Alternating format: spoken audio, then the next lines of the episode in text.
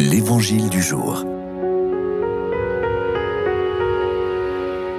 Chers amis dans le Seigneur, bonjour. Évangile de Jésus-Christ selon Saint Luc. Il arriva que Jésus, en un certain lieu, était en prière. Quand il eut terminé, un de ses disciples lui demanda Seigneur, apprends-nous à prier, comme Jean le Baptiste lui aussi l'a appris à ses disciples. Il leur répondit Quand vous priez, dites Père, que ton nom soit sanctifié, que ton règne vienne.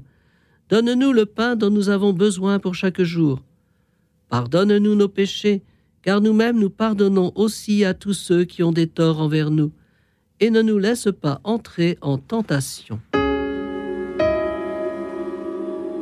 Ici, Saint Luc nous fait entrer dans l'intimité de Jésus. Il s'agit de sa prière filiale.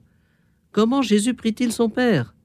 Les disciples de Jésus veulent affirmer fortement leur désir de devenir les enfants du Père. Ils ont compris que ce n'est plus Jean-Baptiste qu'il faut suivre, mais bien Jésus ils ont accepté de reconnaître en Jésus le Messie que Jean-Baptiste avait désigné lors du baptême qu'il donnait dans le Jourdain.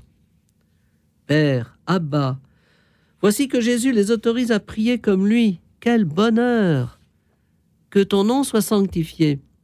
Ici Jésus exprime la sainteté de son Père en qui n'existe aucun péché. Jésus manifeste aussi que le disciple doit agir sans le péché comme Jésus lui-même.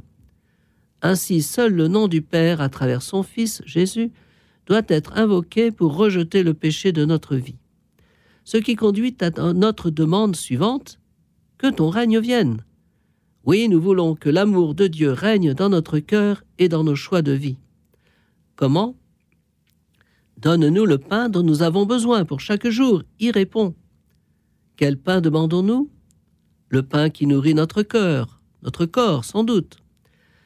Cependant, Jésus précisera que l'essentiel est le pain de la parole de Dieu qu'il est lui-même. Et ceci nous conduira à désirer le pain venu du ciel, Jésus, lui que nous recevons en chaque Eucharistie. Nous désirons chaque jour ce règne futur, cette vie éternelle qui s'est ouverte à nous au jour de notre baptême.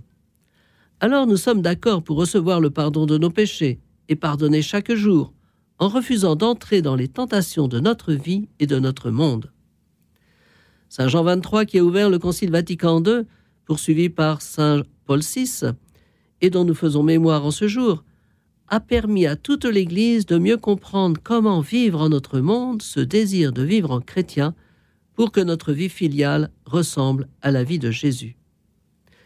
Bonne journée à tous pour désirer en vérité et par nos choix quotidiens vivre en enfant du Père.